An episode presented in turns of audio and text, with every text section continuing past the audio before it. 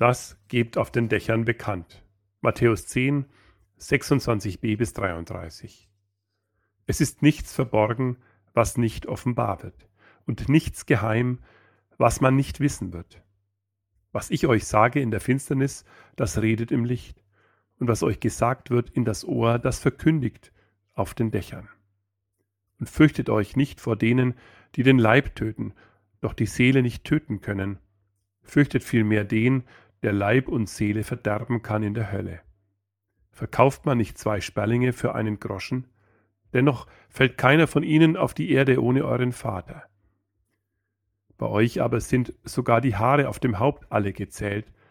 Darum fürchtet euch nicht. Ihr seid kostbarer als viele Sperlinge. Wer nun mich bekennt vor den Menschen, zu dem will ich mich auch bekennen vor meinem Vater im Himmel. Wer mich aber verleugnet vor den Menschen, den will ich auch verleugnen vor meinem Vater im Himmel. Liebe Gemeinde, Luthers 95 Thesen waren der Auslöser der Reformation. Die Historiker sind sich nicht einig, ob Luther dieses Papier an die Tür der Schlosskirche genagelt hat oder nicht. Jedenfalls legte Luther seine Grundsätze in einen Brief an den Erzbischof von Mainz und Magdeburg. Luther bat ihn um eine Stellungnahme. Er wollte darüber diskutieren, aber er bekam keine Antwort. Dann gab er die Thesen an einige Bekannte weiter. Die haben sie ohne sein Wissen kurze Zeit später durch Flugblätter im gesamten Reich veröffentlicht. Was unter Freunden herumging, pfiffen plötzlich die Spatzen von den Dächern. Statt akademischem Gespräch wurden sie öffentlich verbreitet. So hatte Luther das gar nicht beabsichtigt, aber er hat daraus gelernt. Von da an nutzte er die Flugblätter ganz gezielt, um seine Ansichten bekannt zu machen. Jesus sagt, was ihr von mir gehört habt, das gebt auf den Dächern bekannt. Er fordert uns auf, seine Geschichte mit uns zu verbreiten. Im Orient und in der Neubausiedlung gibt es bei uns Häuser mit Flachdach. Da spart man sich die Kanzel. Von dort oben kann man gut gesehen und verstanden werden. Oder auch dort oben kann man in geselliger Runde die lebensverändernde Nachricht von Jesus Christus weitergeben. Unser Glaube ist es wert, dass er an die Öffentlichkeit kommt. Es soll nicht im Keller verräumt werden. Die Menschen sollen es im hellen Tageslicht erfahren. Sie sollen es hören und sehen. Die gute Nachricht des Evangeliums von Jesus Christus muss zu den Menschen gebracht werden. Sie muss hinaus, sie muss sich auf den Weg machen, damit sie Menschen findet und ihr Leben hell und froh macht. Jesus sagt uns, was ich euch sage, kann nicht unter uns bleiben. Es muss hinaus unter die Leute. Damit beauftragt er uns, seine Nachfolger. Jetzt seid ihr dran. Verkündet den Menschen, was Jesus euch gesagt hat. Gebt weiter, was ihr mit ihm erfahren und erleben dürftet. Wartet nicht darauf, dass mal jemand fragt. Erzählt die frohe Botschaft der Liebe Gottes. Ihr denkt jetzt vielleicht, ich habe doch gar kein Flachdach, von dem ich predigen könnte. Oder auf mein Flachdach darf man gar nicht steigen, sonst könnte es undicht werden. Martin Luther ist auch nicht aufs Dach gestiegen und Blätter an die Küchentür nageln war auch nicht so super öffentlichkeitswirksam. Aber das mit den Flugblättern war schon eine gute Idee. Und dass die Jugendlichen gestern zu mir gekommen sind und gesagt haben, wir denken, es ist gut, wenn der Gottesdienst in diesen Zeiten auch übers Internet zu sehen ist, das gehört auch zu den guten Ideen unter der Überschrift Das gebt auf den Dächern bekannt. Vielleicht denken Sie jetzt, gute Ideen habe ich auch. Ich könnte anderen ja ein Wort von Jesus auf eine Karte schreiben und dazu ein paar ermutigende Sätze.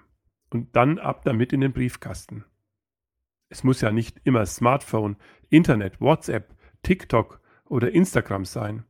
Aber natürlich geht das auch. Jetzt sollen wir wieder die Begegnungen einschränken. Und alle wissen, wie wichtig es doch jetzt wäre, dass Menschen ermutigt werden, dass Menschen Zuversicht und Frieden finden in ihren Sorgen und in ihrer Einsamkeit. Ich glaube, es lassen sich viele Möglichkeiten finden, wie wir andere gerade jetzt ermutigen können. Wir leben in einem Land voller unfassbarer Möglichkeiten. Das sind doch 1,50 Meter Abstand und Mund-Nasen-Bedeckung wirklich keine zu große Hürde. Vergesst nicht, wir haben diesen Auftrag von Jesus. Wir sollen nicht warten, bis mal jemand fragt. Er sendet uns zu den Menschen mit ihren Zweifeln, mit ihren Ängsten und Sorgen. Da, wo viele mitmachen, kann viel Gutes geschehen. Klar, der erste Schritt führt uns zu Jesus hin. Aus dem, was er uns zusagt, sollen wir weitergeben. Das heißt, dass wir auf Jesus hören sollen. Wie hat er denn die Menschen ermutigt? Wir können ihn fragen, unsere eigenen Nöte und Zweifel bringen, so wie es die Menschen damals auch gemacht haben. Und seine Schüler haben damals auch vieles nicht verstanden. Aber sie haben gefragt und sie haben zugehört. Und Jesus hat sie losgeschickt. Wie hat also Jesus Menschen ermutigt? Gut, dass ihr fragt. Das steht nämlich auch in unserem Abschnitt. Jesus sagt, fürchtet euch nicht. Wie viel Ungewissheit und Furcht gibt es in unseren Herzen? Wir brauchen gar nicht auf die anderen zu zeigen, du fürchtest dich ja. Nein, wie leicht steuert uns die Furcht. Kennt ihr noch das alte Kinderspiel? Wir haben es früher immer wieder gespielt. Es ist ein bisschen makaber, aber das haben wir als Kinder nicht gewusst. Denn der schwarze Mann, von dem da die Rede ist, soll die schwarze Pest aus alten Zeiten sein. Also, wer hat Angst vom schwarzen Mann? So ruft der Fänger das Volk auf der anderen Seite. Niemand halt es laut zurück, und dann kommt eine Frage, die alles offenbart. Und wenn er aber kommt, dann laufen wir davon. Tja, wir wollten keine Angst haben und laufen dann doch davon. Wenn Jesus sagt, fürchtet euch nicht, dann will das heißen, ihr braucht nicht davon zu laufen in eurer Furcht. Kommt zu mir, die ihr euch abmüht und belastet seid. Bei mir werdet ihr Ruhe finden. Warum ist bei ihm der Ort, an dem wir Ruhe und Frieden für unsere Seelen finden? Weil ihr in Gottes Augen kostbar und wertgeschätzt seid. Und von Jesus erfahrt ihr das. Du bist kostbar und wertgeschätzt in Gottes Augen. Das sagt Jesus zu uns und wir, wir dürfen es weitergeben. Amen. Und der Friede Gottes, der höher ist als alle menschliche Vernunft, er bewahre unsere Herzen und Sinne in Jesus Christus. Amen. Ich möchte Ihnen noch einen Text von Martin Luther mitgeben. Er steht unter der Überschrift Ich bin würdig. Ich bin würdig gewesen, dass mich Gott, mein Schöpfer, aus nichts geschaffen und in meiner Mutter Leib gebildet hat. Ich bin würdig gewesen, dass mich Gott durch seines eingeborenen Sohnes Tod erlöst hat. Ich bin für würdig erachtet, dass der Heilige Geist mich über Christus, Gottes Sohn, belehrt hat und mir Lust und Liebe zum Evangelium in mein Herz gegeben hat. Ich bin für würdig erachtet, dass ich durch göttlichen Beistand in so viel Anfechtung, Gefahr und Widerstand erhalten werde gegen Satan und die Welt.